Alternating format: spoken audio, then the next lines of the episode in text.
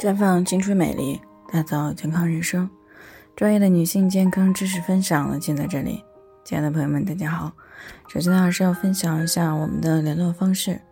大家可以在我们最常用的聊天软件当中呢，搜索 PK 四零零零六零六五六八，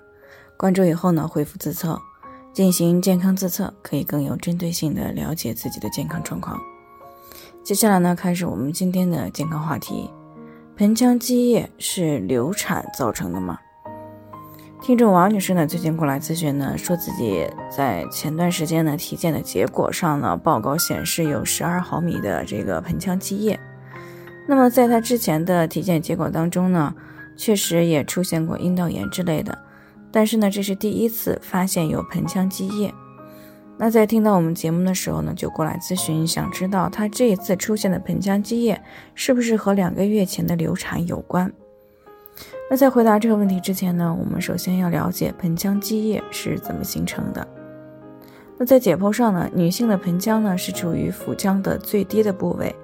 当盆腹腔脏器有少量的渗出液、漏出液或者是破裂出血的时候呢，这些液体呢会首先的积聚在盆腔。从而呢，也就形成了我们所谈到的盆腔积液。那盆腔积液呢，它是有正常的生理性的积液，也有病理性的积液。其中这个生理性的盆腔积液的来源呢，是少量的来自于逆流到这个盆腔的经血啊，还有呢排卵期卵泡破裂以后积聚在盆腔的卵泡液，以及腹膜分泌的具有保护脏器表面。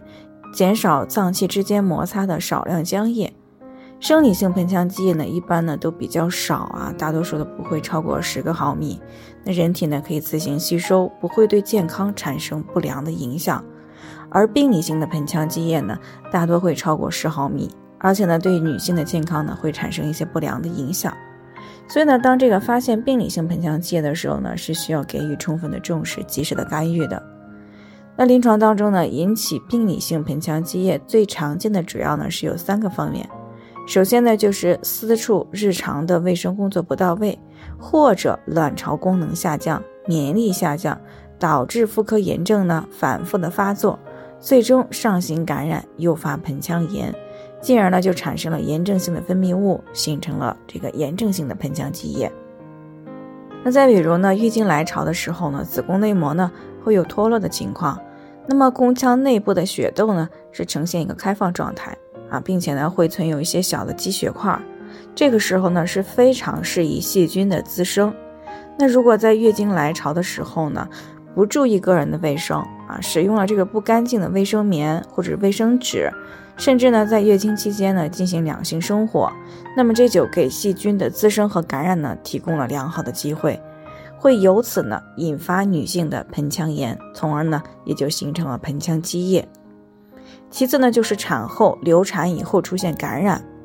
这是因为呢生完孩子和人工流产以后呢身体比较虚弱，免疫力低下，这个时候如果宫腔存在有新鲜的创面，而且呢这个宫颈口呢还处于一个扩张的状态，没有注意好个人的卫生，那么阴道和宫颈内的细菌呢也就有可能会上行感染到盆腔。除此以外呢，还有一些这个盆腔手术啊，比如说这个子宫肌瘤的剔除手术、子宫内膜息肉切除手术啊，还有这个卵巢囊肿破裂的手术等等，这些呢都存在着术后诱发盆腔感染的风险。另外呢，像这个黄体破裂、盆腔腹膜结核、盆腔或者是这腹腔的恶性肿瘤，以及心脏、肝脏等疾病呢，也都有可能会诱发形成盆腔积液。不过呢，好在这些呢，在临床当中呢还是比较少见的。所以呢，如果之前没有出现过病理性的盆腔积液，而且呢是在流产以后才出现，那么大概率呢就是流产以后呢没有注意好，造成了盆腔感染才形成的盆腔积液。遇到这种情况呢，一般就要及时彻底的去干预和处理了，不然呢很容易转为慢性的盆腔炎，甚至呢造成输卵管堵塞性的不孕。好了，以上就是我们今天的健康分享。那鉴于每个人的体质呢都有所不同，朋友们有任何疑惑都可以联系我们，